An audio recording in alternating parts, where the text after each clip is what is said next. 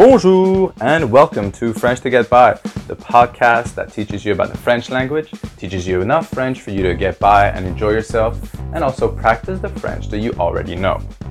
My name is Kevin Cabrera and I'm a French and English teacher at ME Education in Hong Kong. Are you ready to start? Allons-y! Today's episode we'll be going over the specific ways that we give time in French. So, by that I mean, in English, we'll say quarter past, half past, 22, quarter to, 10 to, and 5 to, regarding the amount of minutes that have either passed from the start of the hour or the minutes remaining to go into the next hour. So, let's start. To say quarter past, you will say et quart. Écart.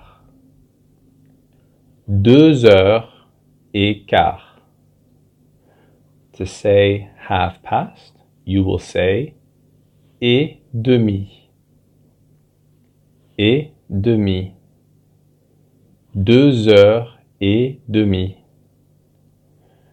To say 22, you will say moins vingt. Moins vingt. Trois heures moins vingt. To say quarter to, you will say moins le quart. Moins le quart. Trois heures moins le quart. To say ten to, you will say moins dix. Moins dix. Trois heures moins dix. And to say five to, you will say moins cinq. Moins cinq. Trois heures moins cinq. So overall, quick recap. Here, I'll just translate for you. Let's say I want to say quarter past two. I will say deux heures et quart. Half past two, deux heures et demi. 240 or 20 to 3, trois heures moins vingt.